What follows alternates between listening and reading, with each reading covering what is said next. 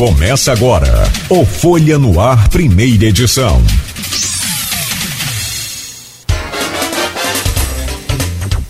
Sexta-feira, 14 de janeiro de 2022. Começa agora mais um Folha no Ar, primeira edição, ao vivo aqui pela Folha FM 98,3, emissora do grupo Folha da Manhã.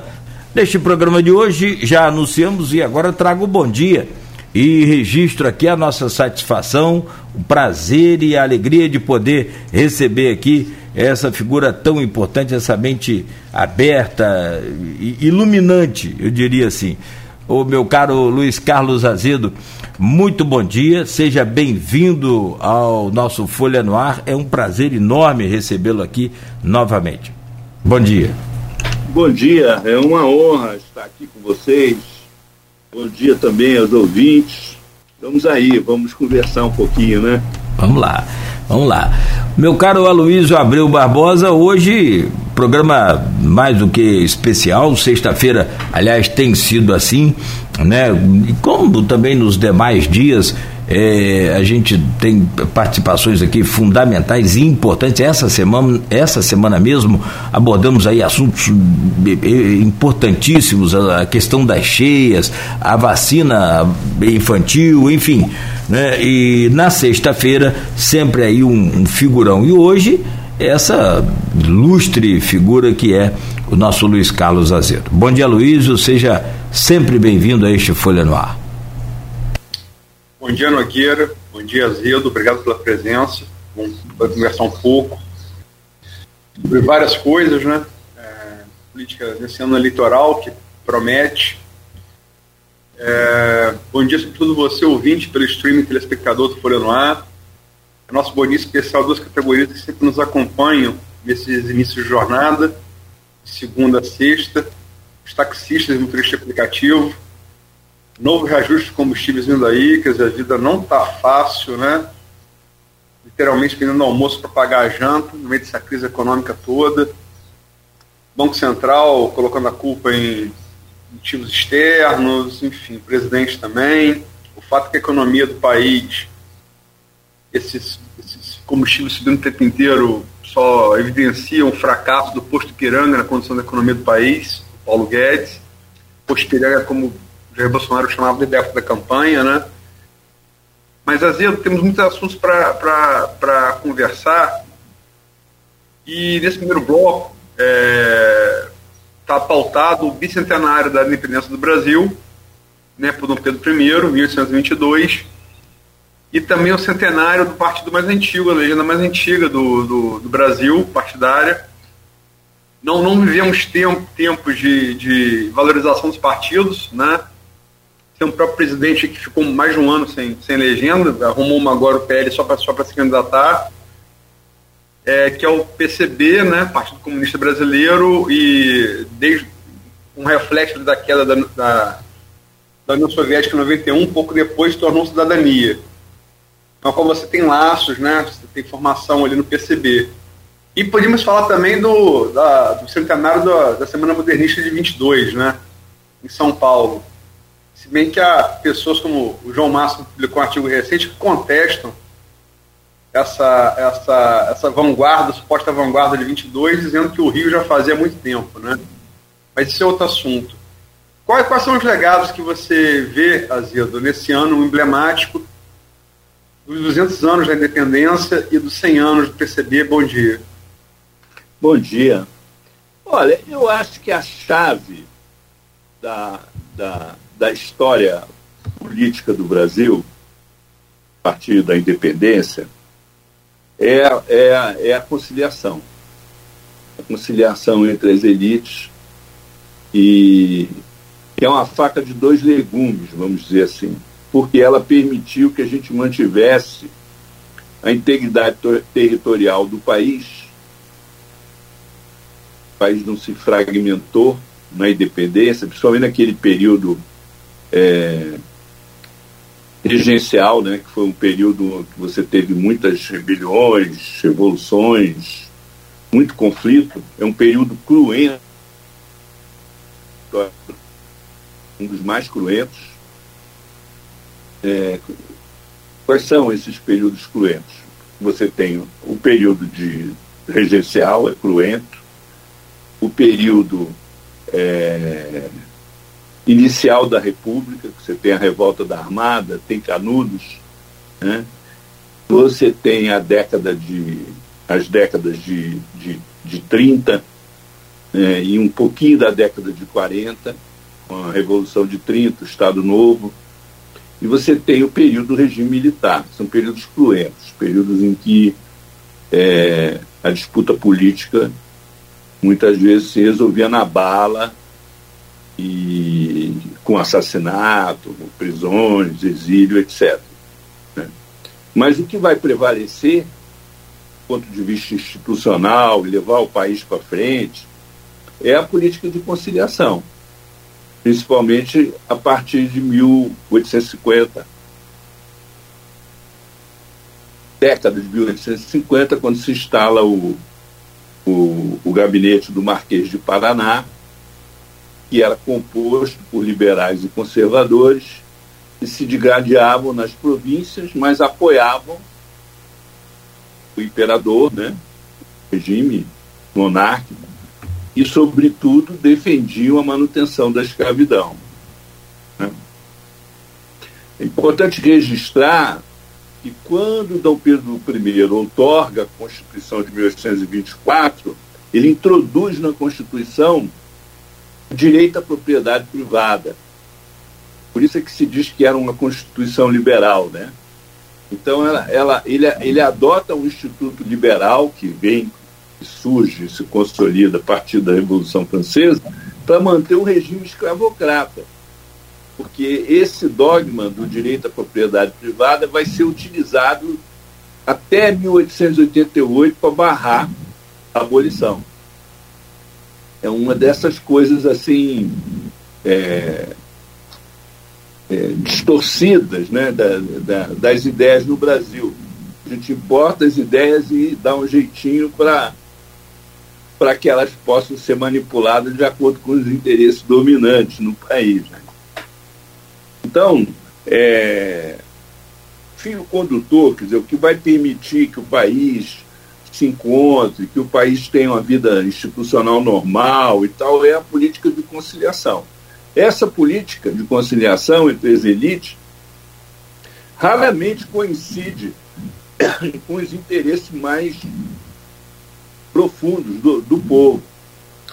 E o que explica a, essa realidade social que nós temos, marcada pelas desigualdades, pelas injustiças sociais.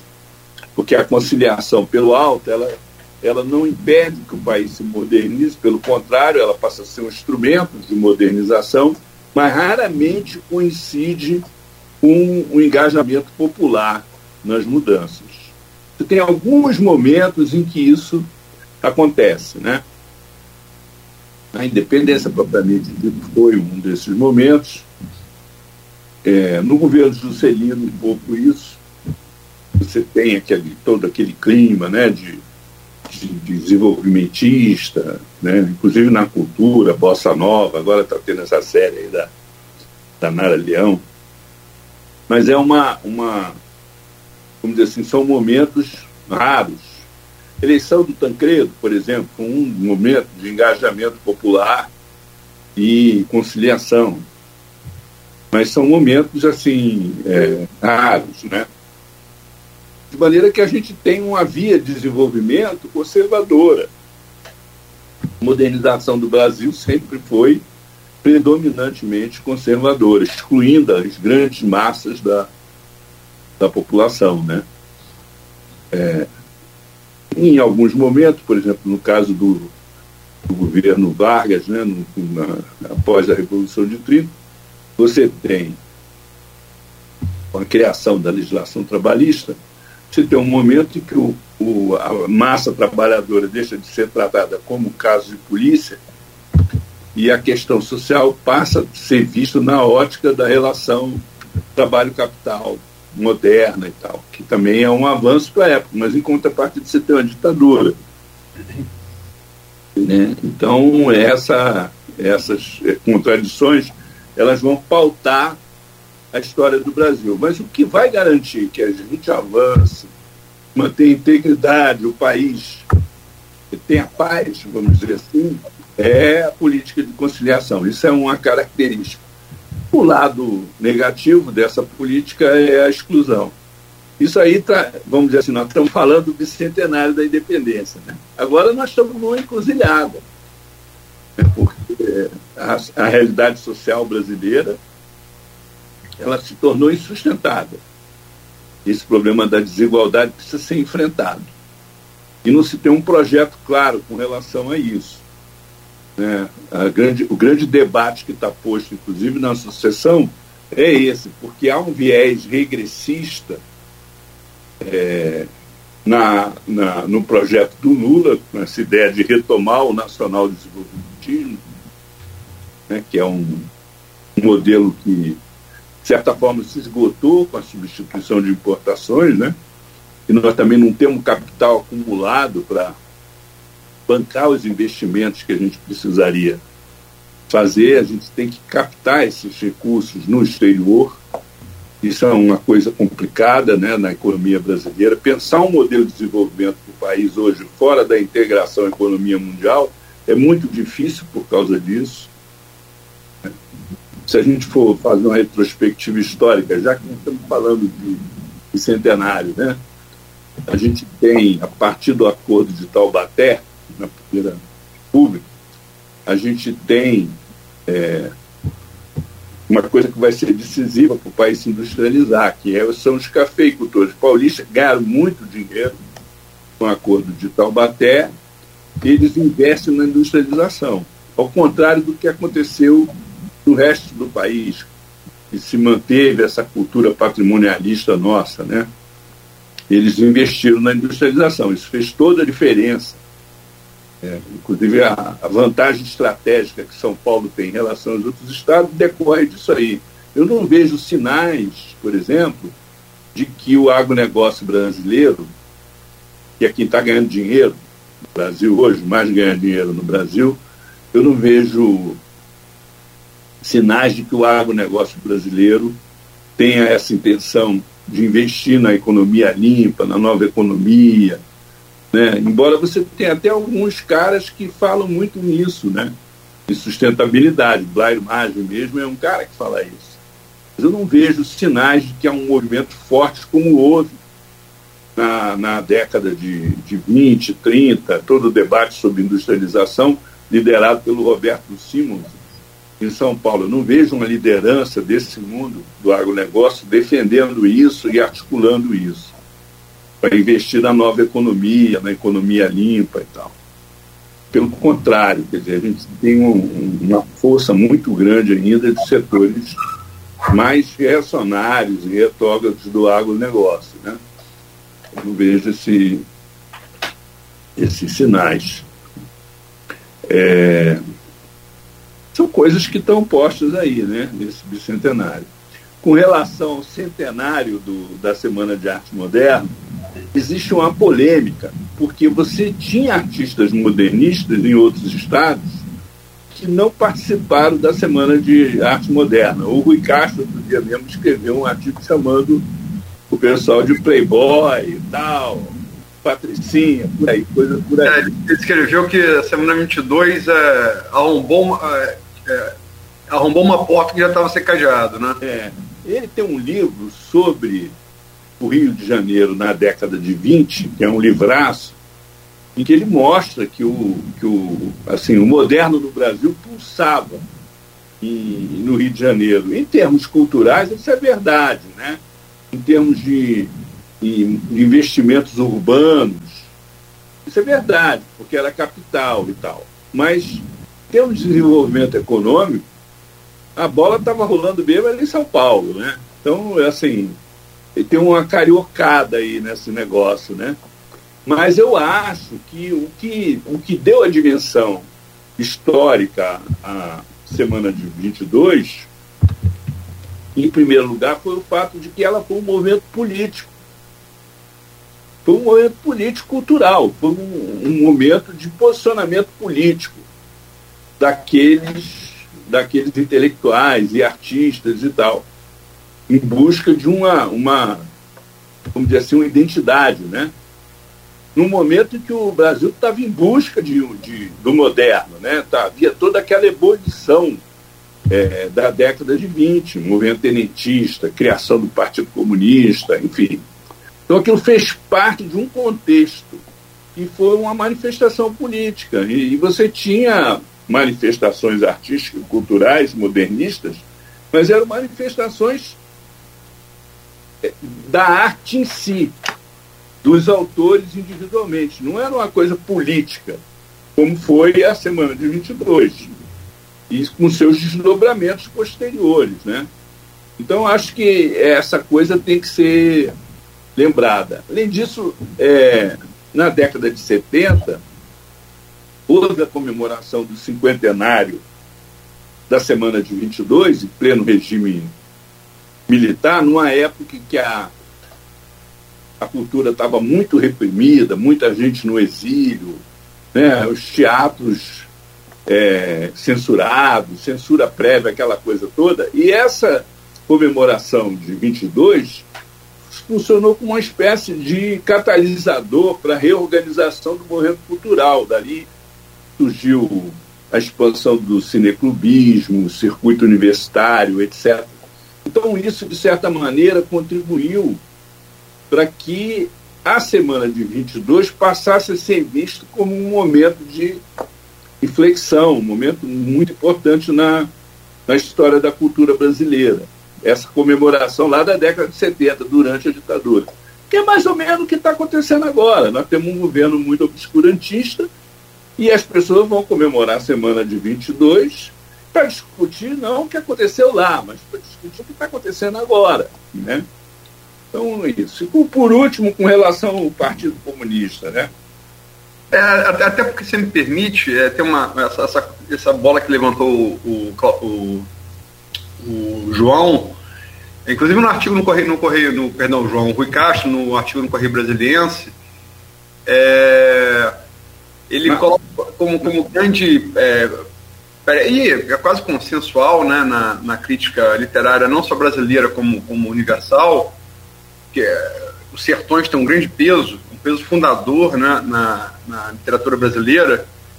É a primeira obra é, que para de importar modelos da Europa, né, usando aí a figura de Gilberto Freire, o caranguejo, que fica de costas para o continente e de frente para o mar, esperando que vem do mar. Né? e passa a discutir o Brasil a partir do Brasil, na guerra, guerra civil de Canudos.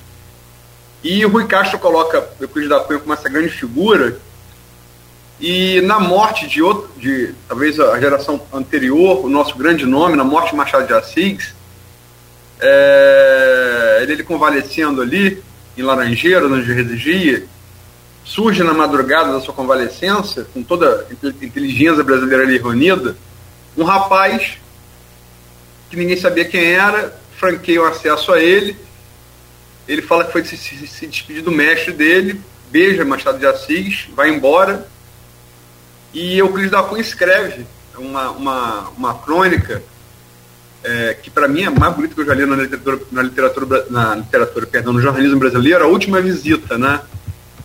É, publica. E esse, esse adolescente que vai se despedir de Machado e é narrado por Euclides da Cunha, autor de Sertões, depois se descobre se é Astrogildo Pereira, que funda o Partidão. Então as coisas estão interligadas, né?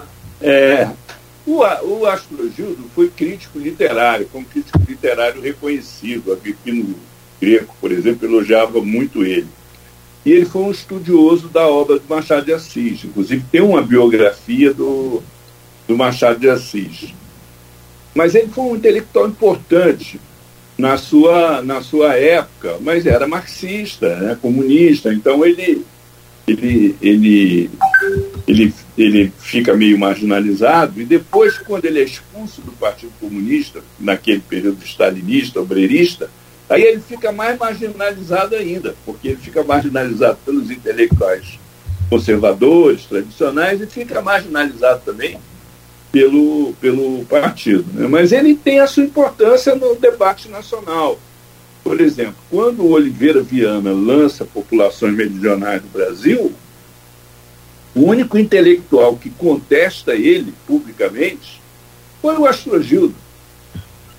Foi o Astrogildo. O, o livro do, do, do, do, do Oliveira Vieira foi saudado à época como uma, uma unanimidade. E ele fazia uma crítica às instituições políticas no Brasil como se tudo aquilo não servisse para nada, porque era importado, não, não casava com a mentalidade, com as características do povo brasileiro. Né? Ele vai ser um ideólogo do Estado do Oliveira Viana. Ele defendia, é, ele dizia que o, o que poderia levar o país adiante eram os militares e a elite agrária. É, então, é um, um, vamos dizer assim, um autor muito conservador que vai servir de, de suporte teórico do pensamento reacionário do Brasil. E, mas ele é um intérprete do Brasil importante, como o, o, o Euclides da Cunha, com os sertões. Vem numa sequência. Vem Euclides da Cunha, depois Oliveira Viana, populações meridionais do Brasil, Sérgio Buarque, com raízes do, do Brasil, depois Caio Prado. Depois o Caio Prado Júnior. São os quatro autores assim que, que, que inauguram né, uma forma de ver o Brasil como ele era. É, mas eles recorriam também a conceitos e metodologias que, que vinham do, do da Europa. No, né, o, o, por exemplo, o, o Sérgio Buarque é muito influenciado pelo Max Weber. Né? Ele é muito influenciado pelo Max Weber. Né? O Caio Prado tem uma formação marxista. Euclides da Cunha, a Terra é baseada naquele geólogo canadense, estadunidense, Charles Frederick Hart, e, e o homem em Ludwig von Gumplovic, polonês austríaco, né? Isso. E ele, ele faz um, a obra do, do, do Euclides da Cunha, né, o Os Sertões, é um, vamos dizer assim, é um espanto, porque ele, ele, ele mostra conhecimentos né, universais, porque ele discute a formação geológica do Nordeste brasileiro, depois ele envereda pela, pela botânica, né? É, ele, ele parte também para uma visão mais antropológica. Né? Tem o caso da Grande Senzala também, que é um, que é um, um monumento, né? Isso é um monumento. Embora muita gente questione, critique, chame de racista e tal, é um, uma obra muito importante. É, são, é um período de descoberta do Brasil como ele era, né? Botar nessa... é, é nesse contexto aí que o, quando o Partido Comunista surge, você ele surge sob a influência da Revolução Russa, 17, e, e no momento em que o Brasil já tinha um, uma, uma, uma, uma classe operária relativamente é, politizada por causa do anarquismo. Só que o anarquismo era uma doutrina que não levava a nada. Né? E com a Revolução de 17, aí o, as ideias bolcheviques passam a ter uma influência no movimento operário, sindical e introduzidas principalmente pelo Astro né, e isso leva à formação do, do, do, partido. Só que é um partido meio roxo, porque essas ideias sempre foram muito contaminadas também pelo positivismo, que é a ideologia dominante no Brasil. E com a entrada do Prestes, essa formação positivista ela se consolida. Né? O, o Leandro Conde tem um livro sensacional chamado A Derrota da Dialética, em que ele trata disso, né, de como as ideias marxistas no Brasil foram derrotadas, entre aspas, né, pela, pela influência do, do positivismo. Né? E, e aí você tem toda uma trajetória de, de do, do PCB. Né? A ideia do partido vamos dizer assim, leninista, era de que ele seria a parte consciente da classe operária, que na concepção marxista era chamada classe geral, que era aquela classe que, ao se libertar, libertaria todas as classes exploradas e oprimidas. É. Só que hoje em dia, o ser operário como classe geral é um ser em extinção. que está sendo substituído pela robotização, pela informatização. Né? Você já não tem mais as grandes indústrias mecanizadas com dezenas de, de milhares de trabalhadores. É, hoje as unidades produtivas são menores, você tem o, o toyotismo substituiu o Taylor Fordismo, você tem os sistemas de produção flexíveis, mecanização. Então há uma mudança muito grande. Mesmo partidos que têm uma forte base operária, é, que nasceram no seio do movimento operário, como é o caso, por exemplo, do PT, a composição social desses partidos hoje já, já é muito muito diferente. Assim, o peso da, das lideranças operárias nesses partidos é, é mais em função da origem histórica desses partidos do que da composição social deles. Porque hoje são partidos predominantemente de servidores públicos, né? de trabalhadores do setor de serviços, alguma coisa. Essa área do trabalhador rural se descolou muito do PT com o MST, né? que tem uma estrutura própria. Então, é uma, velho, né? Realidade completamente diferente. E com o fim da União Soviética, o antigo PCB perdeu a referência histórica que tinha, porque ele surge como parte de um movimento mundial. Né? Esse movimento se, se, se, se desestrutura com o fim da União Soviética e o modelo que eles tinham como exemplo a, a perseguir, né? Como ele, ele se esgota historicamente, e aí o grupo majoritário da direção, aí, o Roberto Freire, o Salomão Malina, Geraldão, lideranças históricas do PCB, a maioria resolve mudar o nome do partido, passa-se num primeiro momento a se chamar Partido Popular Socialista, havia a ideia de que a base do partido era uma base popular e que o socialismo democrático continuava sendo uma referência, uma visão social-democrata, né? Estado de bem-estar social. Mas essa coisa, com essas mudanças mais recentes que estão ocorrendo aí no mundo e tal, essa coisa também acaba ultrapassada. Né? Acaba ultrapassada e o partido resolve fazer uma ruptura com a vamos dizer assim, a ideia de revolução brasileira. Né? A, a, coisa toda é o seguinte: o PCB constrói um conceito de revolução brasileira, democrático e nacional. Isso vai até o sétimo congresso do partido. Depois ele começa a romper com isso, a, a não a ver, a, ver a, a mudança não como uma revolução, mas como um processo, um campo da democracia, etc.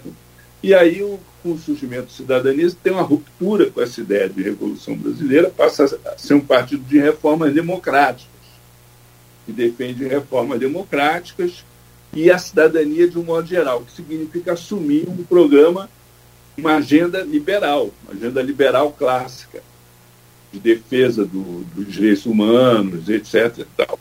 Essa foi a mudança que houve nos 100 anos. Agora, isso não é unanimidade, porque o PCdoB surge em 62, defendendo ainda as ideias do Stalin, né?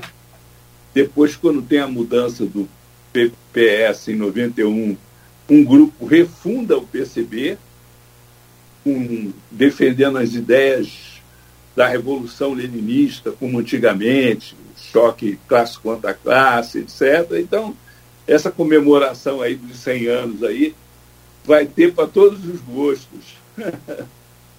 Perfeito. Bom, meu caro Luiz Carlos Azedo, eu vou pedir licença a você, rapidamente, e o Aloysio, a gente vai fazer um intervalo aqui bem rápido.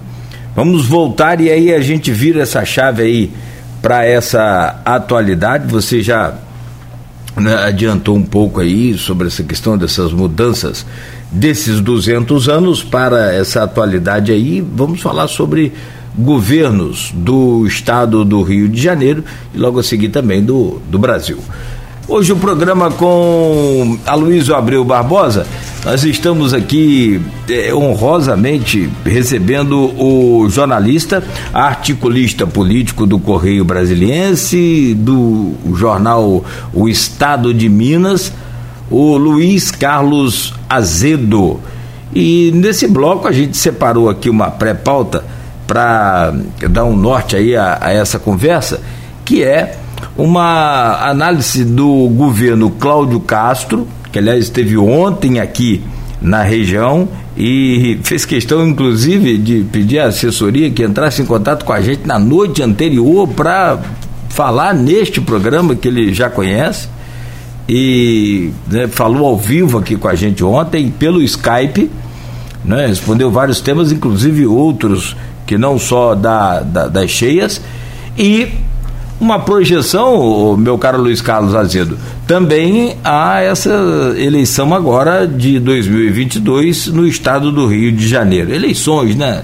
E, e isso estava contando aqui que eu consegui chegar a nove pré-candidatos ao governo do estado do Rio.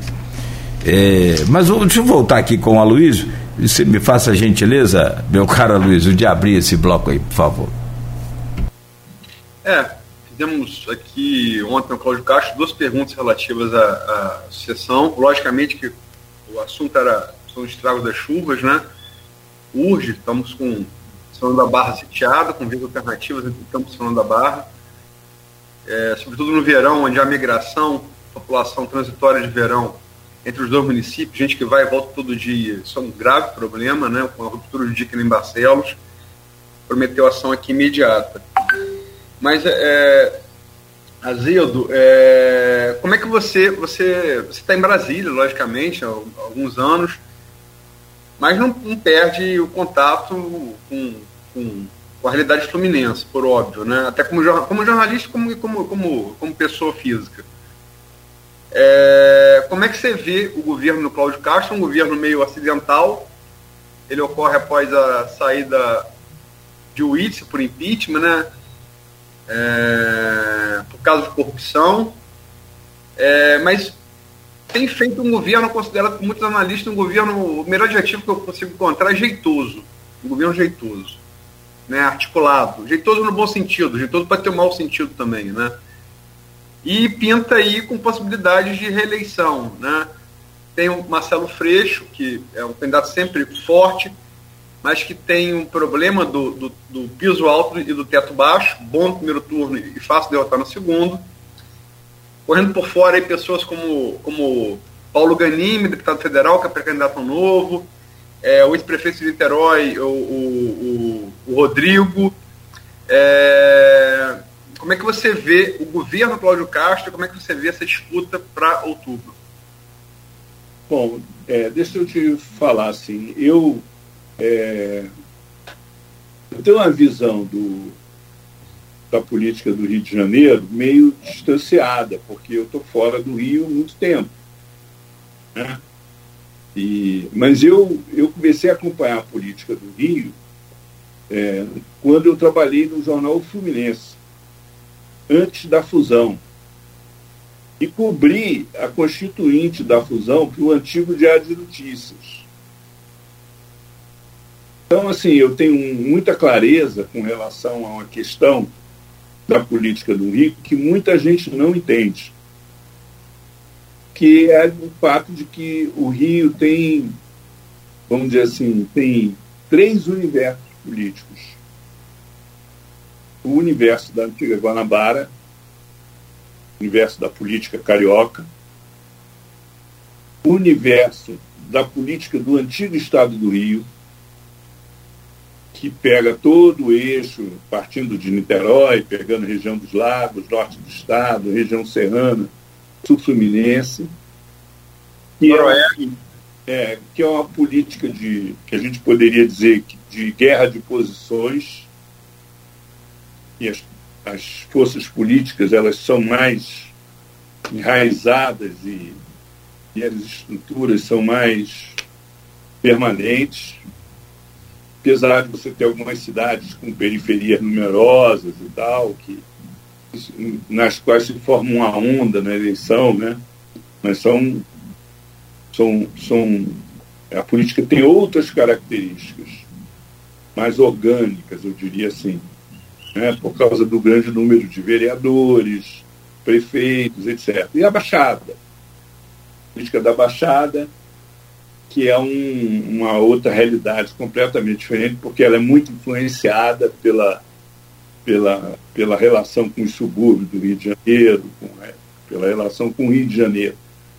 E Niterói, embora Niterói também tenha muita relação com o Rio de Janeiro, São Gonçalo, é, a política tem mais vida própria, porque foi capital, né?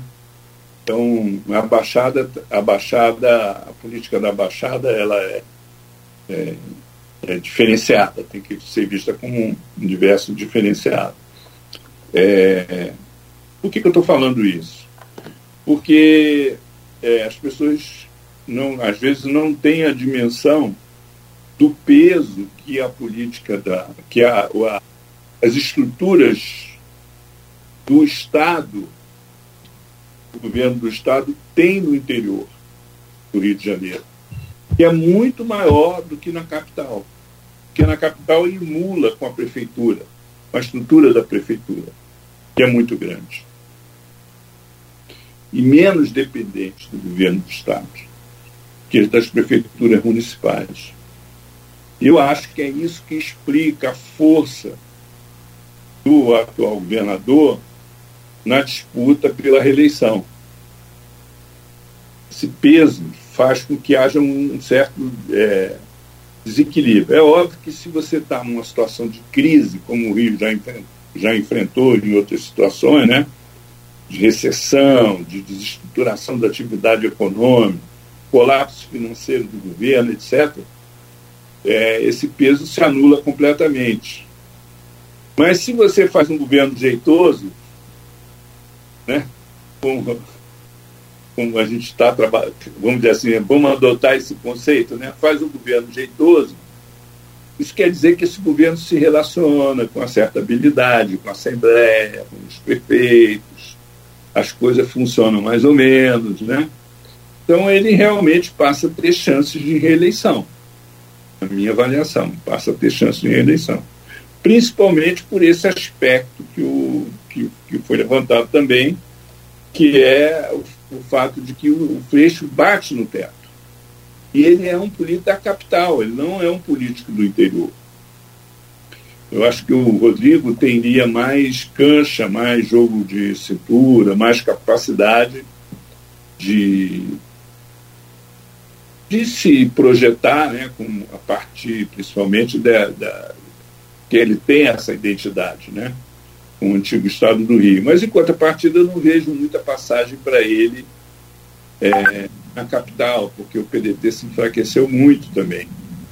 E o Ciro não está empolgando na eleição do Rio e tal. Se me desculpa, Azedo, mas o próprio Rodrigo Neves não emplacou nas pesquisas, né? Ele não... É, por, eu acho que é por isso, entendeu? Ele, ele tem o perfil do cara jeitoso, habilidoso, mas não tem, não tem densidade eleitoral principalmente na capital. E aí pega, né? Porque um, contingente, não sei como é que está isso agora, mas era mais ou menos meio a meio o colégio eleitoral, ele, o, a divisão entre capital e interior em termos de contingente eleitoral. Eu não sei como é que está isso agora, não tenho esse número recente na cabeça. A outra, agora, uma incógnita nessa eleição, chama-se Eduardo Paz. Eduardo Paz e as suas conversas com o André Siciliano, do PT. Quer dizer, o PT não digere muito a candidatura do Freixo. Não digere, porque emula o PSOL. O PSOL é o concorrente do PT. Na esquerda, o grande concorrente do PT é o PSOL. O, o, o, o, o PSOL é, é, é uma força que, embora o, o tenha saído do PSOL, é uma força que continua ligada a ele né? e, e, e, e, tem influência entre ele, apesar das disputas internas que eles têm. É, eu acho que o PT não assimila bem o, o Freixo e, e a possibilidade de lançar uma candidatura própria no Rio, ainda mais com a força que o Lula tem no Rio de Janeiro, é muito grande. É muito grande. Então, eu acho que tem uma incógnita aí no Rio de Janeiro, que é essa aliança com quem que o Eduardo Paz vai, se o Eduardo vai apoiar o Lula, se não vai apoiar o Lula, é, se vai ser candidato a governador, se não vai ser candidato a governador. E o André Siciliano, como ele já exerceu o governo do Estado interinamente, ele não pode se candidatar à reeleição. Então, é um candidato que oferece uma garantia para o Eduardo Paz de que, se ele for eleito, ele não vai disputar a reeleição com o Eduardo Paz. Então, então isso é uma. A gente, a gente tentou aqui o Eduardo Paz, desculpe, é, e ele negou peremptoriamente que vai ser candidato, confirmou que disse para todos os mais veículos que não vai ser candidato a governador. E tem uma, uma, uma tese que eu invisto muito aqui, escrevi vez, algumas vezes sobre ela e me permito compartilhar com você. O, o, o, Car, o Castro, se se reeleger em 2000, agora em 2022, ele não pode vir a governador, por óbvio, de novo, em 2026. Se o País faz aliança com ele e dá um vice, o Castro sai no período é, determinado pela legislação antes de 2026 para vir com apoio do país e de quem assumia no lugar dele a é, senador, a depender do quadro, ou deputado. Né? Não deve dificuldade de se eleger. Pai se reelege em, 2000, em 2024 prefeito. Logicamente precisa combinar com os russos, como disse Garrincha Feola, né? Mas isso levaria, é, em 2026, a possibilidade de você ter o, o, o, o o Eduardo Paes controlando a Prefeitura do Rio e o Governo do Estado. O que se faria para ser candidato a governador, talvez até presidente, né? Quer dizer, tem que combinar com os russos, né? Mas é uma é, Eu acho que essa, essa possibilidade, esse é um cenário, né? Agora, ele tem um problema, que o eleitor do Eduardo Paes não tem simpatia pelo Castro né? não tem simpatia pelo Castro. E ele não pode fazer um movimento desse perder a eleição. E se ele perder a eleição, ele está no sal. Porque ele vai ter um governador hostil a ele e vai ficar chumbado na, na prefeitura depois de dois anos sem, sem, sem mandato. Então, assim, é, eu acho muito pouco provável que o Eduardo Paes se candidate ao governo do Estado, a não ser que ele tivesse uma vantagem eleitoral muito grande, bombando nas pesquisas e tal. Acho muito difícil. Não descarta a possibilidade do André Siciliano ser candidato e ele apoiar o André Siciliano para garantir um palanque para o Lula no Rio de Janeiro, o apoio do, do PT né, mais lá na frente. Descarto isso. Agora, é, são, são, são coisas que, vamos dizer assim, a gente está num momento ótimo para fazer cobertura política, porque você tem um calendário em curso, né? Então, por exemplo, federações, tá? Essa confusão aí com federações. Nós temos 56 dias para resolver isso. Né? Não temos mais que 56 dias. Né? E a mesma coisa com, com relação a essas candidaturas, né?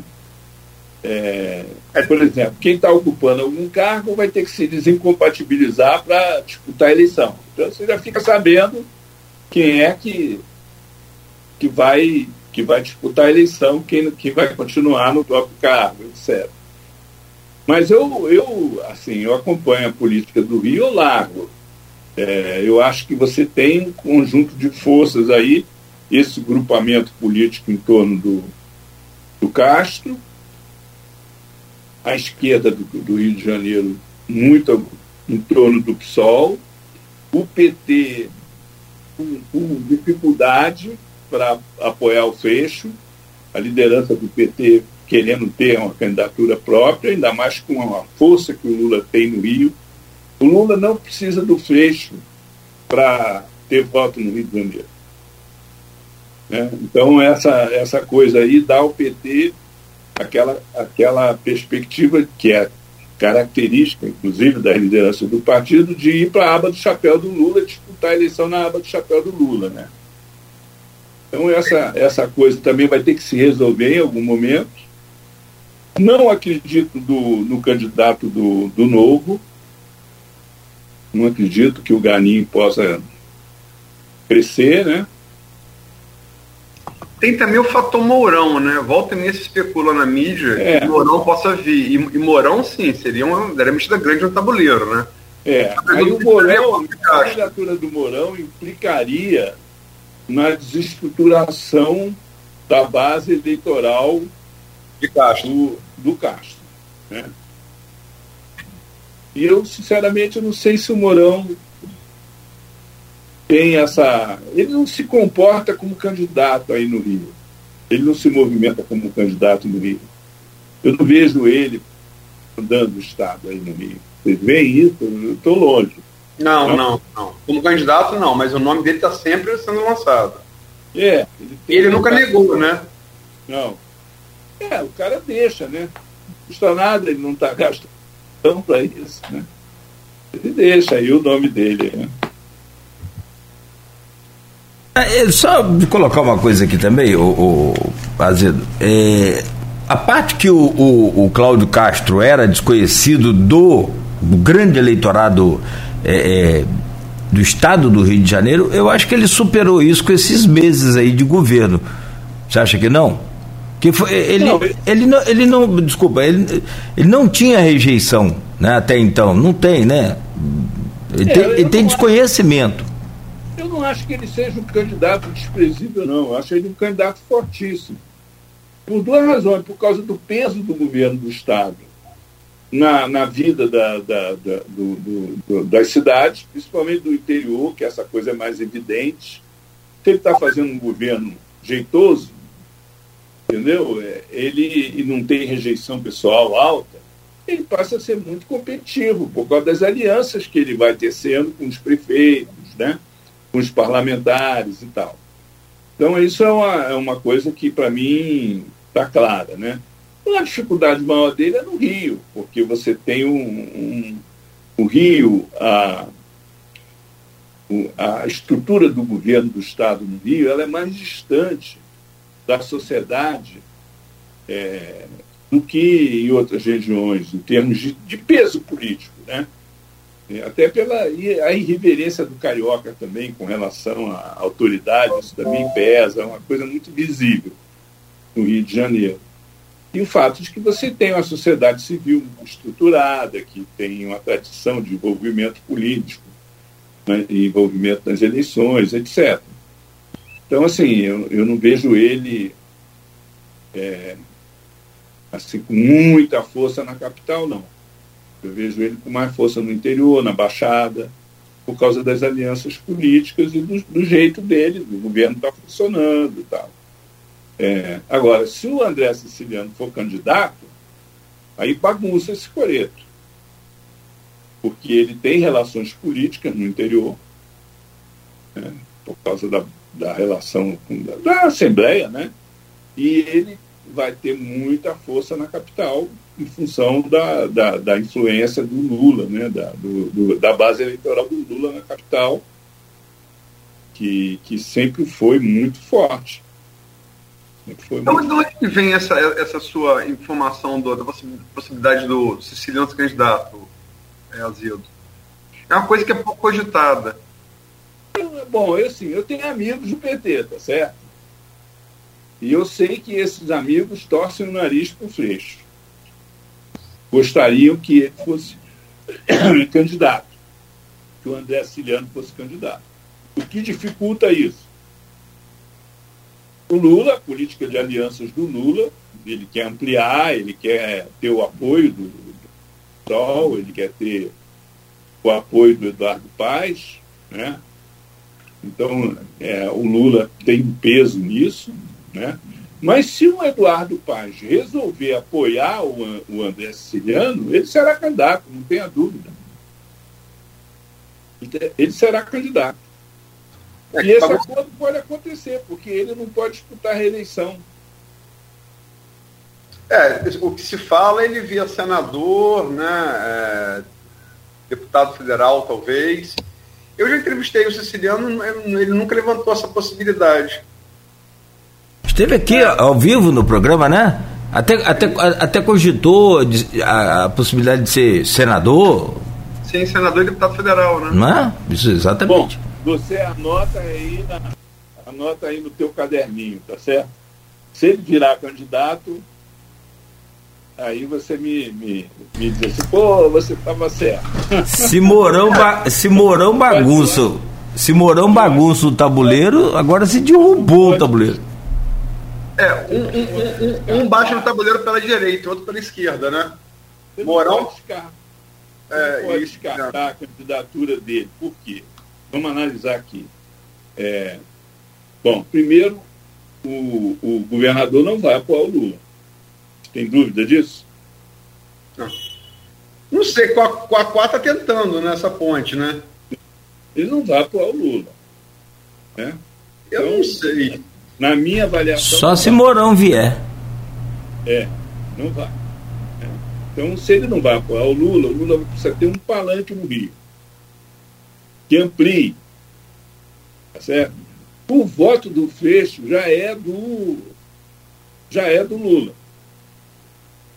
Ele não precisa do apoio do Freixo, porque o, o voto do Freixo, por gravidade, é do Lula. Então, para ele ampliar a base eleitoral dele em São Paulo, ele precisa do apoio do Eduardo Paz. Esse apoio poderia vir se o Eduardo Paz fosse candidato. Né? Mas o Eduardo Paz, em princípio, não vai se lançar candidato se não tiver certeza de que vai ganhar a eleição. Se ele tiver exprimido. E ele fica exprimido por causa do Freixo.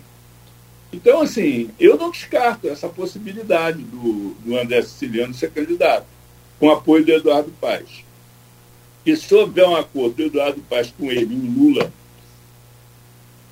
liberar, ele vira candidato, um candidato fortíssimo. Perfeito. Bom, vamos, vamos é, fazer um intervalo e eu peço licença rapidamente, é, Luiz Carlos Azedo, para a gente voltar. Último bloco, vamos falar de nacional. Vamos para uma projeção às eleições a presidente da República e também uma análise do governo Bolsonaro. Programa de hoje com Luiz Carlos Azedo, é, sendo nosso convidado, jornalista, articulista, político do Correio Brasiliense do Estado de Minas, conversando conosco. E Aloysio, é, nesse bloco agora, você faça a gentileza de abrir aí pra gente sobre esse tema que a gente já falou no bloco anterior. É, a hora, o bloco que a cobra vai fumar, né? Quando eu lembro dos pracinhos da Segunda Guerra. Azedo, é, você dedica grande parte da sua produção de análise ao quadro nacional. É, e traz análises muito embasadas com pontos de vista. É, e, e além, de, além de ter muita base em cultura geral, você tem informação como repórter sempre atualizada, informação de bastidor, que enriquece muito, as suas, enriquece muito as suas análises. Como é que você é, avalia o governo Bolsonaro é, e como é que você vê essas eleições aí, daqui a menos de nove meses, a gente fala nove meses, mas conta outubro o mês inteiro, é 2 de outubro. Outubro conta dois dias, um dia. São menos de nove meses, primeiro turno. É, as duas pesquisas feitas, é, as cinco últimas pesquisas feitas em 2021 é, apontavam a possibilidade de vitória de Lula no primeiro turno. E tem duas pesquisas feitas agora em 2022, uma divulgada anteontem, da Genial Quaest, outra divulgada, divulgada hoje. A Genial Quaest dá a possibilidade de vitória de Lula no primeiro turno, e a divulgada hoje, que foi a. Deixa eu abrir aqui. Da exame. Da exame, exame ideia.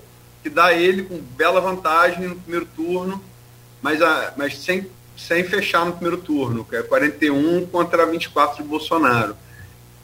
Quer dizer, como é que você está vendo essa, essa, essa disputa? E como é que você avalia o governo Bolsonaro? Bom, eu, assim, eu acho que o governo Bolsonaro é um sucesso relativo na política e um fracasso é, econômico e social. É, aí você diz assim, pô, sucesso relativo na política. Né? Eu estou falando isso por duas razões. Primeiro, porque é, ele conseguiu é, neutralizar completamente a possibilidade de um impeachment, que era real. e construiu uma aliança com, com o Centrão, que ele acabou de consolidar, e que é um, deu a ele o apoio quase que incondicional é, do, do, da maioria do Congresso à reeleição dele. Então isso é uma coisa que politicamente tem que ser considerada. Né? É, é o que garante a ele uma certa estabilidade, governabilidade. Né? É, ele realmente conseguiu consolidar a governabilidade é, do mandato dele. Entretanto, a capacidade de governança dele é muito precária. E um fracasso econômico, aí a situação da economia está aí, recessão, inflação de mais de 10%, né? desemprego em massa, etc. E do ponto de vista social, um desastre. Ele liquidou as políticas públicas, essa crise sanitária. Ele cometeu todos os erros possíveis e imagináveis, mais os inimagináveis, está é, tá pagando o preço disso, em termos de popularidade. É, o impacto que isso teve na economia e o impacto que isso teve em outras áreas da, da vida social, como no caso da educação, por exemplo, foi muito grande. Então, ele é um governo que é, ele desarticulou as políticas públicas, as políticas sociais. E, em alguns casos, se opunha a, a, a a ela. Né? Então, é um governo com péssimos indicadores em todas as áreas. Saúde, educação, segurança, né? Mas ele conseguiu manter um, um, um grupo de, um, vamos dizer assim, apoio suficiente até agora para garantir a ele um lugar no segundo turno. Eu não sei se esse quadro se mantém. Né? Eu não sei se esse quadro se mantém. Mas, em princípio, ele continua garantindo um lugar no segundo turno das eleições. Quem pode alterar esse quadro? Um dos candidatos que se consolidarem até as eleições é ameaçá-lo. Né? Aí, no, no, na pesquisa de hoje, ficou evidente que o, o Moro está se tornando realmente uma ameaça aí. Porque é, já está com 11%, com uma largada de eleição 11% não é mal. Né? O, o Ciro refluiu, o Ciro já teve nessa posição de ter 11% dos votos. Nessa pesquisa de hoje, o Ciro está com 7%, o Dória com 4%, o Pacheco aparece com 1%. São os grandes partidos aí da disputa, o PS o PSD, né, do, do Pacheco, o PSDB do, do Dória, PDT do Ciro e o, o Moro aí com o Podemos, que não é um grande partido, mas tem uma grande bancada no Senado, uma bancada expressiva na, na Câmara. É, aparentemente, essas candidaturas são as que vão se consolidar. E pode ser que esse quadro tenha alteração, mas eu diria que hoje o Moro já ameaça o Bolsonaro. Esse, esse, nesse cenário que está aí, o Moro já ameaça o Bolsonaro. Né? A gente sabe que na campanha eleitoral você tem três grandes momentos. Né? Um é essa fase da pré-campanha, que as candidaturas se consolidam ou não. O segundo momento é quando a, a, a, as alianças se, se estratificam, que é o período em que se formam as coligações e, e, e os blocos partidários, né? agora federações partidárias. E o terceiro momento da campanha propriamente dita. Né? A reta final da campanha é, um, é uma, uma loucura. A gente tem muita movimentação dos, ele, dos eleitores. Quando povão entra na, na, campanha eleitoral, você tem muita alteração. É como se fosse um, um, um, um outra, uma outra conjuntura. Né? Então, assim, eu não acho que a eleição está decidida, ninguém ganha de véspera. Lula tem chance de ganhar a eleição no primeiro turno? Tem. Mas isso não, não se resolve de véspera. Né? Você vê que tem uma pesquisa que mostra ele ganhando no primeiro turno. E logo depois vem outra que mostra que não é bem assim. Então, nós vamos ficar nessa situação aí, daí para frente. Acho que as candidaturas que estão consolidadas até agora são Lula, Bolsonaro, Moro. Ciro está sofrendo um ataque especulativo é, da própria bancada do PDT. Né?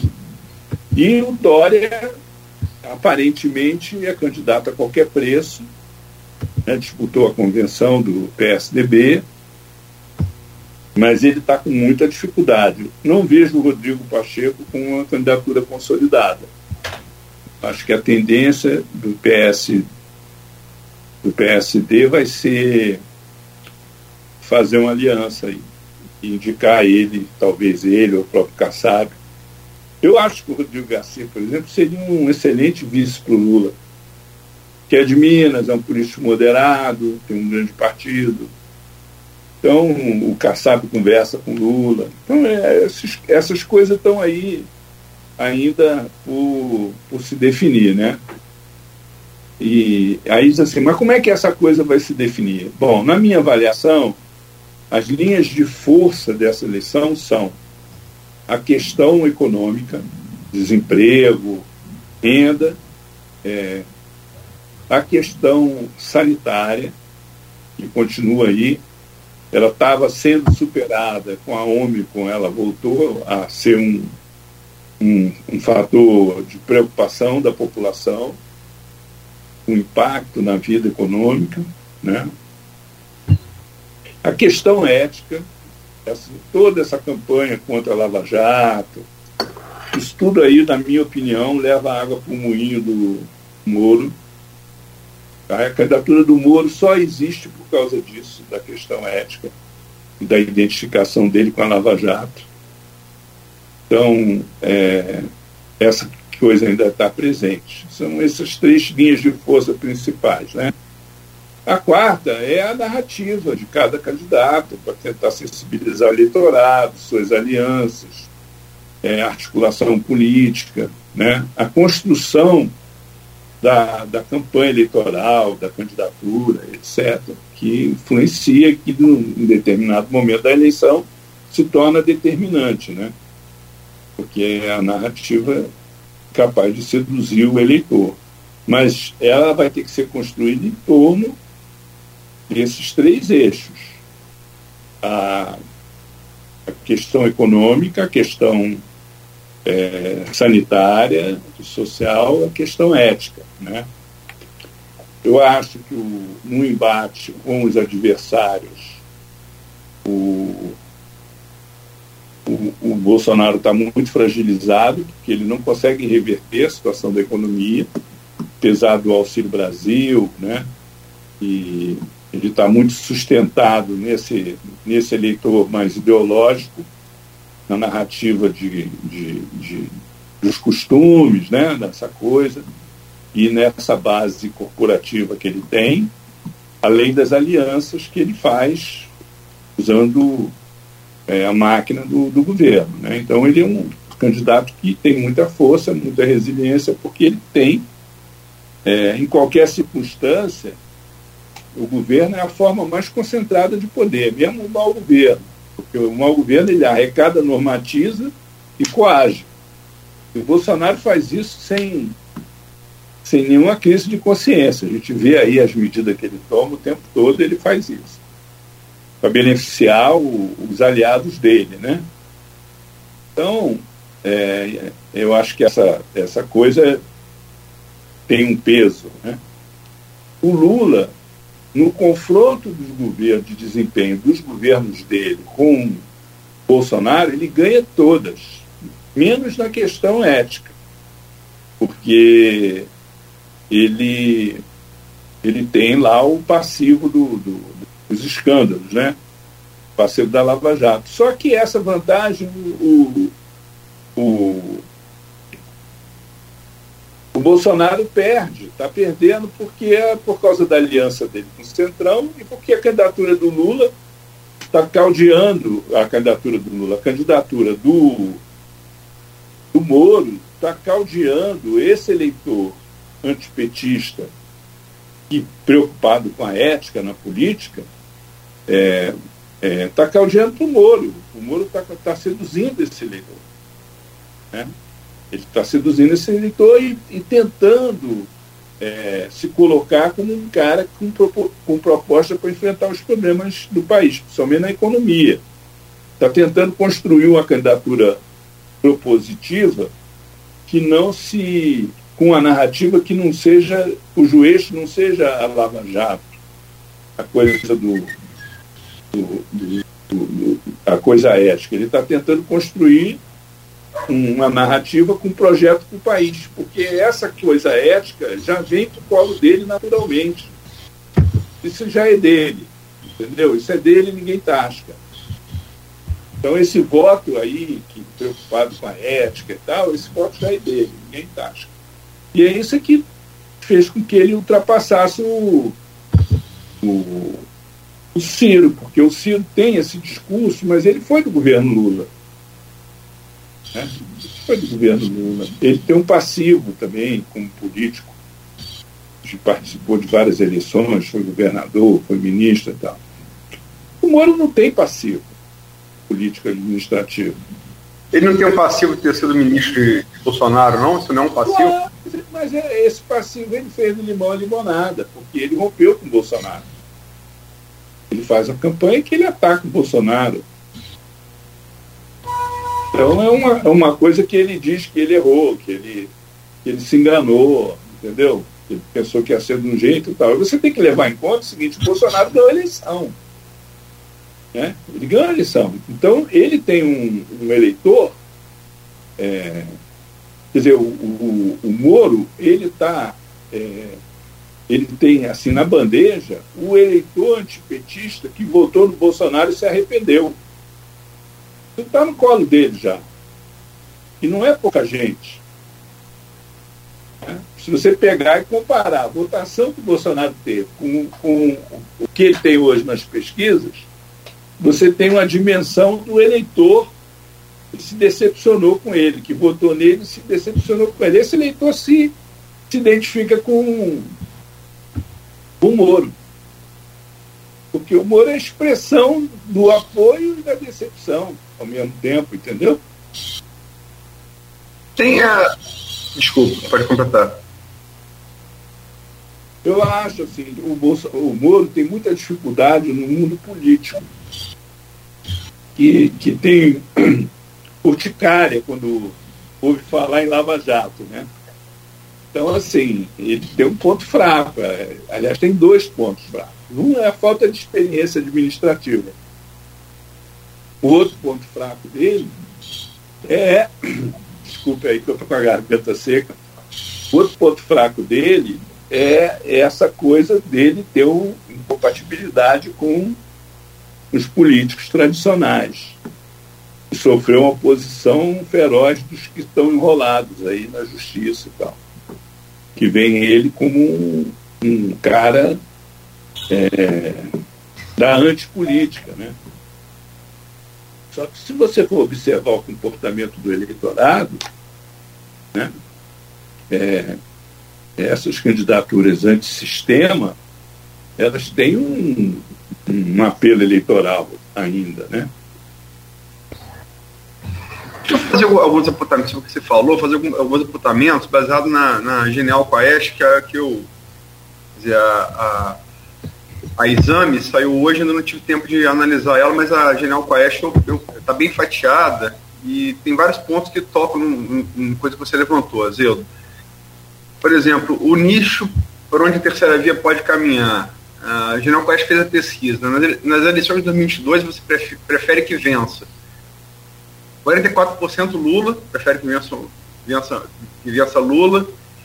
23% prefere que vença, que vença Bolsonaro mas 26% preferem nem Bolsonaro nem Lula, é o famoso voto nem nem. Então é um, é um caminho, é uma, uma, uma vereda aberta aí para a terceira via caminhar. Em relação à defecção do eleitor que você citou aqui no final da sua resposta, é, do, do, eleitor que votou em Bolsonaro e se, e se, e se decepcionou e pode migrar para Moro, é, só no universo do, dos eleitores de Bolsonaro 2018 O governo está pior do que se, do, do que se esperava, 36%. É, é, uma, é, uma, é o maior índice. Nem melhor nem pior, 34%, e melhor do que se esperava, 29%. É, em relação aos erros de Bolsonaro na política sanitária, o último deles agora, o mais grave talvez, o atraso do questionamento com fake news contra a Anvisa da vacinação das crianças, né, contra a Covid de 5 a 11 anos. 72% sim, as crianças devem ser vacinadas agora. 72% dos brasileiros. 3% nem um lado nem o outro e 20% que é, é ali o índice de voto de Bolsonaro, é 23, está é, tá ali no, na margem de erro. Não, as crianças não devem ser vacinadas agora. É, o que você falou também da Omicron trazendo de novo a pandemia para o centro do debate. É... Qual o seu nível de preocupação com a pandemia da Covid? Muito preocupado, 69%. Era 62% em dezembro.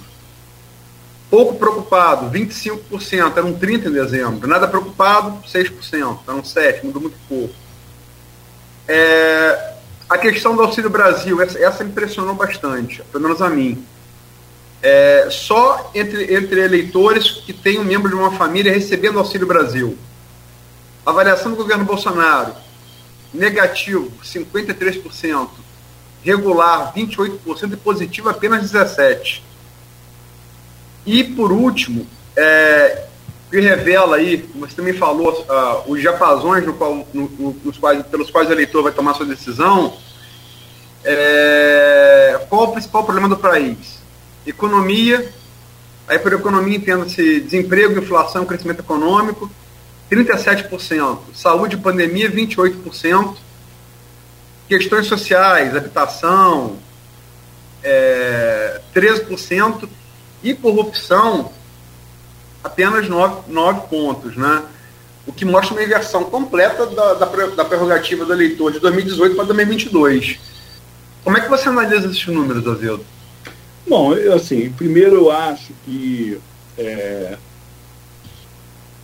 partindo aí dessa última observação, né, você tem uma, uma, uma tendência do eleitor a se posicionar em função da urgência das suas demandas.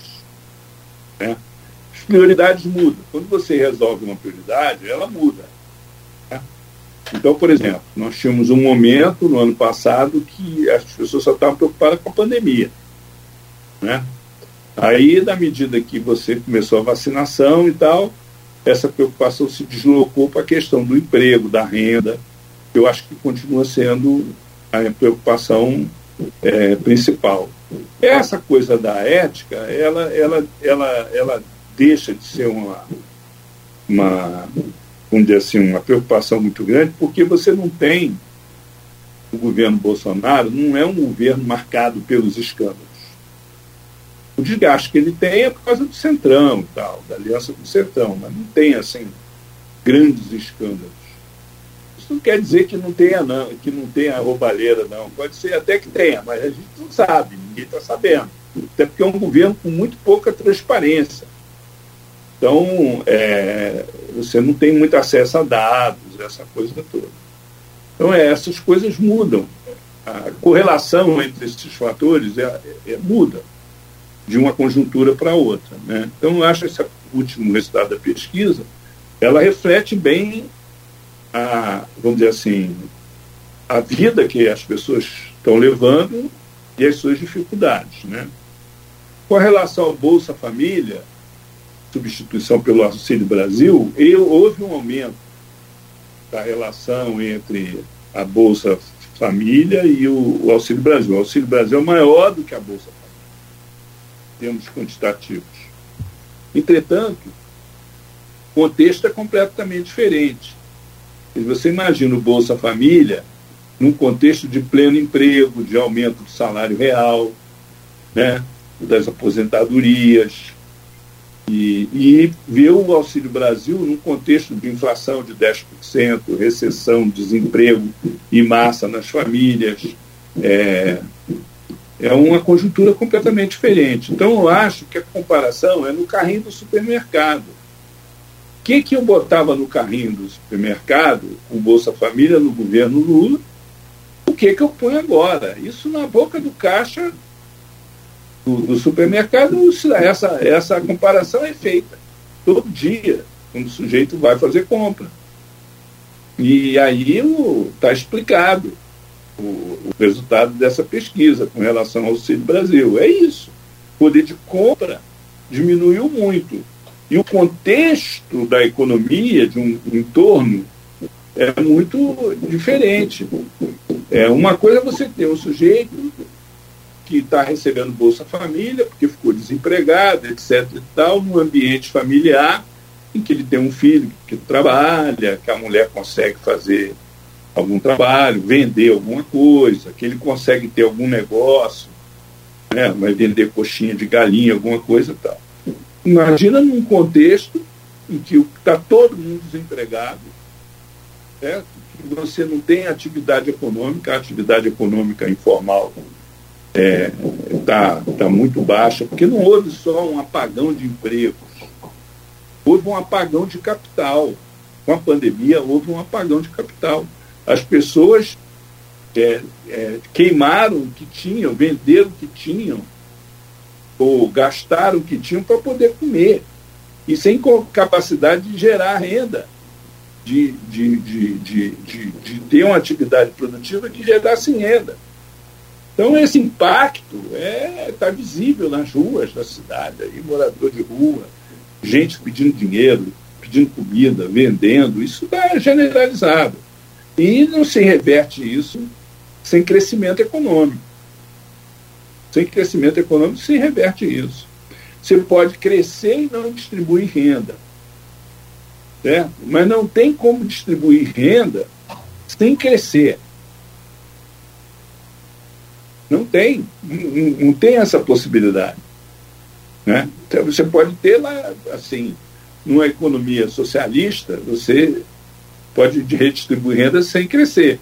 A, a, vamos dizer assim, a, o PIB vai, vai, você vai ter um, vamos dizer assim, vai socializar a, pobreza, vamos dizer assim.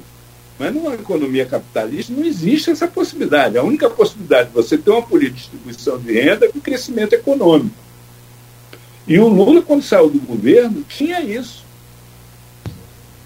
Porque ele estava o país crescendo a 8%. Então era um, regime de pleno emprego. Então essa coisa é, é comparada, essa comparação é feita. A força do Lula nessa eleição vem daí o contraste com a situação da economia do governo Bolsonaro. São 8h49, estamos chegando no final do programa. É, te fazer só mais uma pergunta, e o Nogueira também quer fazer uma. É, eu vou fazer minha última. A gente sabe, como você falou, quando você bota aí do lado governo Lula, governo Bolsonaro, não tem nenhum índice, e, e fala o governo Bolsonaro mesmo antes da pandemia, para ficar justo.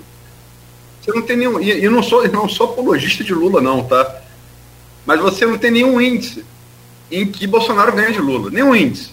Dólar, é, poder de compra, empregabilidade, produção industrial, produção agrícola. Lula ganha em todos, de lavado. No entanto, a gente sabe que Lula, o que Lula foi nas vacas gordas. O que, que Lula seria nas vacas magras e a gente falou aqui do, início, do início da, do Brasil, e você falou no período regencial e depois na, na, na República, é, na primeira Constituição, onde existia o poder moderador. Era o quarto poder, que era do imperador. E que, e que é, desde que foi proclamada a República, esse poder moderador passou a ser exercido pelas Forças Armadas, ainda que de maneira, de maneira não constitucional. Mas o fato é que passou a ser. E, quer dizer, você tem um governo num, num, num cenário internacional desfavorável, diferente do que era em 2002, e parte das Forças Armadas dispostas a exercer esse poder moderador, que, na minha opinião particular, dificilmente você teria outros escândalos como foram, por exemplo, Petrolão. Como é que você vê o novo governo Lula nessas condicionantes?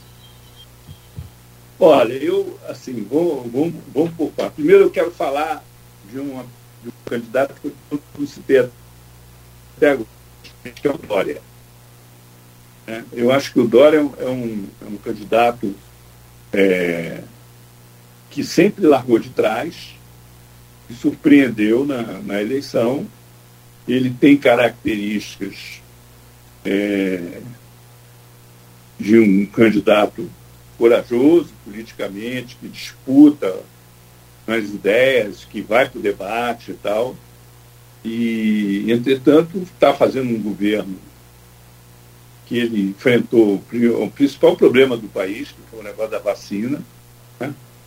Entretanto, ele não consegue crescer.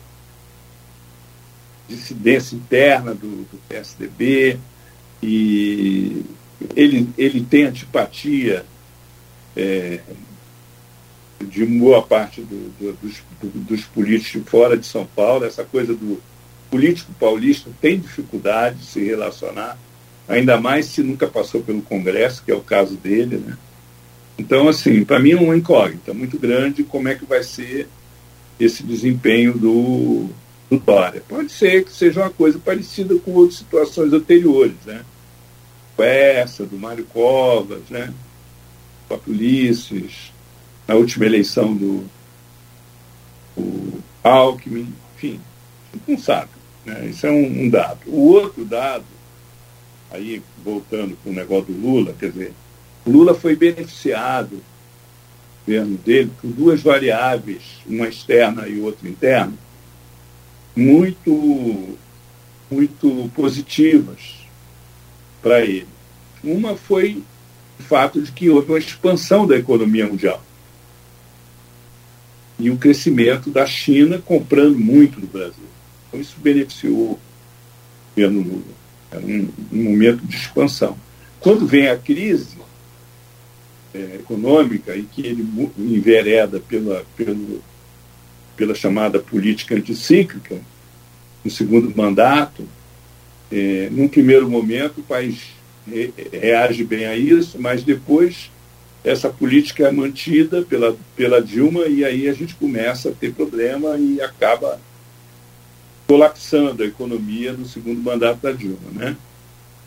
Então essa discussão aí, essa coisa é, existe. O outro foi um fenômeno que houve que não existe mais. Foi o chamado bônus demográfico. Você, eu não, não lembro de cabeça os números exatos, mas eles é mais ou menos como se a situação fosse o seguinte você tinha uma situação em que é, você tinha uma correlação entre as nas famílias, vamos dizer assim, de cinco adultos né, para dez crianças e três idosos. Então, cinco pessoas com renda, mantendo 13 pessoas sem renda. Bom, com a aprovação do, do, do, da aposentadoria rural, aquelas coisas todas, recuperação do salário mínimo e o regime de pleno emprego, e a redução da, da, da quantidade de pessoas nas famílias, essa, essa, essa equação se inverte. Você passa a ter cinco adultos com renda, três adultos com renda Certo? Aí são oito pessoas com renda e o número de crianças diminui. Vamos dizer, diminui de 10 para 5, entendeu? O impacto que isso tem na renda das famílias é muito grande. E o, o Lula se beneficiou desse processo também, o chamado bônus demográfico. Isso teve um impacto enorme. Então, ele tinha condições muito mais favoráveis um mercado interno mais robusto, uma economia mundial mais dinâmica, para fazer o governo dele. As contingências mudaram. E aí essa pergunta que você faz, né? E o Lula agora, como é que fica? As contingências são outras, não são as mesmas. Não dá para fazer o mesmo governo. Né? Eu, pessoalmente, acho que, a, que o projeto do PT, muito calcado pelo pelo Nacional Desenvolvimentismo é um projeto regressista. Ele não, ele não tem muito espaço para dar certo. Por quê? Porque um projeto nacional desenvolvimentista depende de capital para investir. Nós não temos esse capital internamente. Nem o Estado tem o capital, e já não tem mais como resolver o problema privatizando, né? privatizando uma área para investir no outro. Não sei que venda da Petrobras e o Banco do Brasil, Caixa Econômica. Isso o PT não vai fazer, o Lula não vai fazer. Então não vai ter capital. E você não tem é, é, no setor privado, não tem acumulação suficiente para fazer esses investimentos também. E a capacidade de financiamento teria que vir do exterior. E para essa capacidade de financiamento vir para o exterior, você não pode ter uma política anti-imperialista, né? uma, uma política hostil à, à, à integração à economia mundial.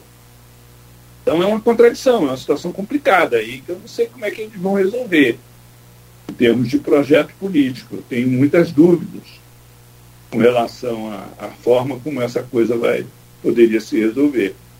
É, mas isso não é um problema só do Lula, não. Isso é um problema de todos os candidatos. É, é um problema de todos os candidatos. O Luiz Carlos Azedo, são 8h57. Talvez em poucas palavras, se for possível. E o Aloysio sempre coloca aqui, a gente sabe, segundo turno de uma eleição é decidido com o índice menor de rejeição. O que não tem, no caso aí, o Bolsonaro, que chega em algumas pesquisas até 64, outras 69, 60%. O Lula também não é tão baixo. Como reverter, no caso do Bolsonaro, que tem o maior índice, essa rejeição no segundo turno? Você acha possível, acredita, é viável reverter uma rejeição de mais de 50%? Ou mais de 60% no caso? A única alternativa que o Bolsonaro teria para derrotar o Lula no segundo turno seria convencer o eleitor de que ele é menos pior. Né? Isso vai ser muito difícil para ele. Minha, assim, na minha modesta opinião, entendeu? Porque convencer o eleitor de que ele é melhor do que o Lula é difícil. Ele não tem desempenho para. Ele tem que criar um fantasma, ele tem que recrudescer nesse discurso do comunismo, entendeu? Na coisa da corrupção, ele tem que ir para cima e, e, caracterizar o Lula como um, um, um cara tipo maduro, entendeu? Ele vai ter que fazer um discurso muito reacionário e convencer. Convencer. Eu acho difícil ele convencer o eleitor é, médio, o eleitor popular e tal, porque as pessoas já foram governadas pelo Lula duas vezes. E tem saudade, né? Tem saudade da picanha, do iogurte, da viagem de avião. Né? Verdade. O povo brasileiro poder comer picanha e tomar cerveja no final de semana. É isso aí. Real política. É. É. O Lula conseguiu. É, o Lula conseguiu melhorar a vida das pessoas da porta para dentro. Ele, foi uma, um, ele fez uma política econômica que se baseava na, na expansão do consumo Então, e hoje o impacto que maior que as pessoas estão sentindo em termos de qualidade de vida é perda de qualidade de vida da porta para dentro. Então essa comparação aí ela é muito forte, né? Você pode questionar o Lula da porta para fora. Saúde, educação, transporte, né? situação urbana. Assim, aí você pode, porque você teve uma, vamos dizer assim, ele focalizou o gasto social na, na camada mais pobre da população no consumo. Mas, mesmo assim, ele ganha do Bolsonaro na comparação. Então, acho muito difícil. A única maneira do, do, Bolsonaro, quer dizer, ele não vai nunca convencer de que é melhor do que o Lula. Ele pode convencer de que é menos pior do que o Lula, explorando esses fantasmas, entendeu? Agora, o que pode mudar esse cenário eleitoral é o Bolsonaro ser ultrapassado por outro candidato. E aí sim, aí você aí que a, a, você tem uma ameaça ele que é a ameaça do hoje é o Moro essa ameaça é o Moro aí tem jogo né é hoje essa ameaça é o Moro. Pode ser o Dória. O Dória tem uma, uma característica que o Moro não tem. Eles fazem um discurso muito parecidos só que o, o, o Dória é mais qualificado em termos administrativos, tem mais experiência administrativa, tem um, um portfólio né, de realizações de entrega que ele está fazendo no governo de São Paulo. E ele vai usar isso, entendeu? Ele vai usar, não tenha dúvida que ele vai usar. Ele vai se colocar como um, um um candidato mais qualificado para fazer um bom governo do que o, os seus concorrentes, com um, um, discurso muito próximo ao discurso do, do, do Moro, e uma situação parecida também, porque ele apoiou o Bolsonaro no segundo turno da eleição passada, entendeu? Então ele também pode seduzir esse eleitor arrependido. O problema dele é que ele é paulista, tá? e aí é a dificuldade dele Vou fazer só uma observação. Eu sou paulista. Tenho sotaque de carioca porque eu fui criado no Engenho Novo, no subúrbio do Rio de Janeiro, mas eu sou paulista. Né? Então, assim, não estou falando por preconceito, não. Eu estou falando porque realmente há um. Essa coisa da unidade do Brasil e tal, ela é relativa. Essas, essas rivalidades regionais, esses conflitos, que ocorreram ao longo do Brasil, do, da história do Brasil, eles deixaram, aí voltando ao bicentenário, né, deixaram muitas sequelas. Né? Deixaram muitas sequelas. Com relação ao Rio de Janeiro, por exemplo, a discussão sobre o, o, o mudança de regime de exploração do petróleo, né, que, que foi, foi a da concessão para parceria, essa essa mudança aí ficou evidente, o isolamento do Rio e São Paulo em relação ao resto do Brasil. Né? Então, existe muito ressentimento aí que estão lá no, no, no, vamos dizer assim, lá no subconsciente da população, preconceitos, né? Carioca tem preconceito com nordestinos, todo nordestino com carioca Paraíba, paulista também tem, é baiano, né? É, você viaja pelo Brasil aí. Essa, é. Esses problemas da história do Brasil. É. Expressaram isso, tipo a Revolução de, de Constitucionalista, 32, né? Então isso tudo aí pesa na, na, na balança, dificulta um pouco a vida do, do Dória.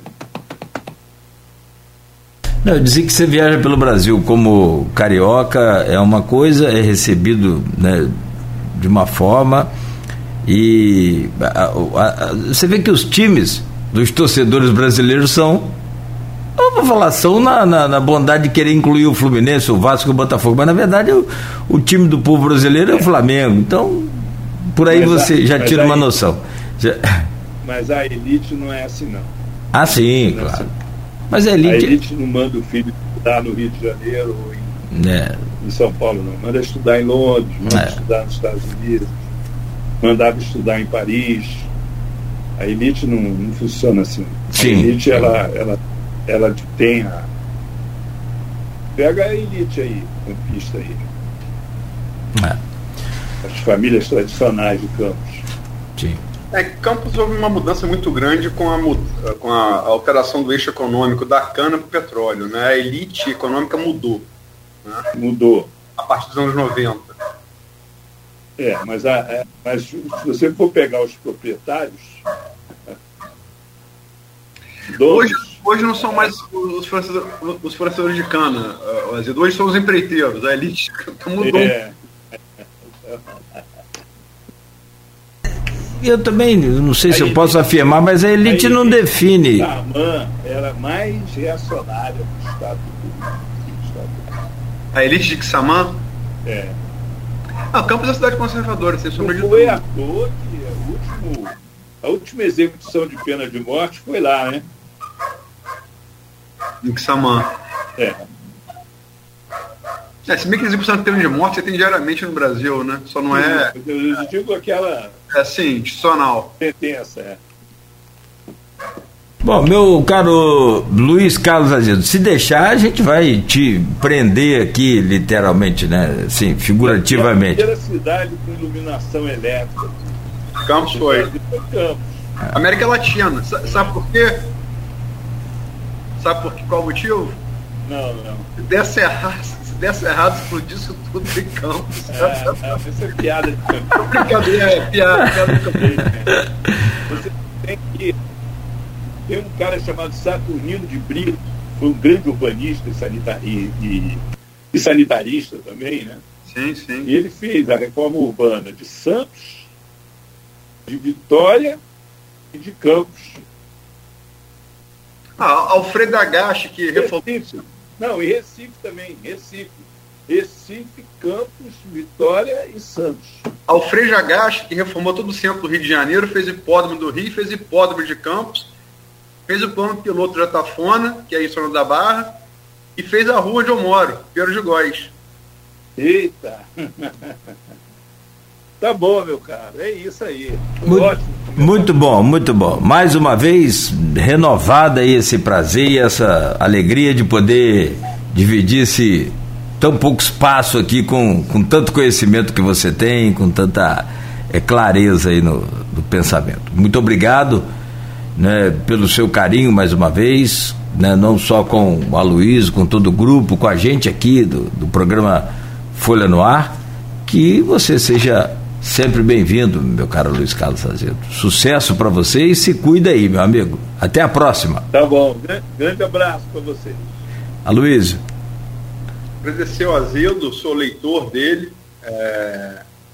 Leio sempre que publica suas colunas, quase diariamente em dias úteis, às vezes final de semana também. É, como eu disse, é, Azedo tem uma virtude enquanto jornalista ativista político. Ele tem muita base cultural, é didático ao passar essa base, não é, não é prolixo, não é pedante, é sempre muito didático, mas, e une isso com informação de cocheira, né, com informação de bastidor, que aí é o repórter, né? é o repórter, é um, um grande entendedor da política nacional, agradeço demais a, a, presença. E vamos ver que bicho vai dar, Zé, vamos ver que bicho vai dar. E rezar porque a gente não tocou nesse ponto, que com um artigo que o senhor quer tocar, que não aconteça um 7 de setembro de novo no país, né? Que isso não aconteça. É, não, mas pode se preparar que o Bolsonaro vai arrumar muita confusão esse ano ainda. É possível, mas vamos rezar para que não. Especialidade da casa. Tá bom, grande abraço. Grande abraço. Conversamos então com Luiz Carlos Azedo, jornalista, articulista político do jornal Correio Brasiliense e do Estado, Jornal Estado de Minas. E a gente fecha por aqui mais essa edição do Folha no Ar e essa semana do Folha no Ar também, em que contamos com a presença aqui na bancada com o jornalista, parceiro da gente, Aloysio Abreu Barbosa. Aloysio, obrigado Voltaremos com Folha no Ar na próxima segunda.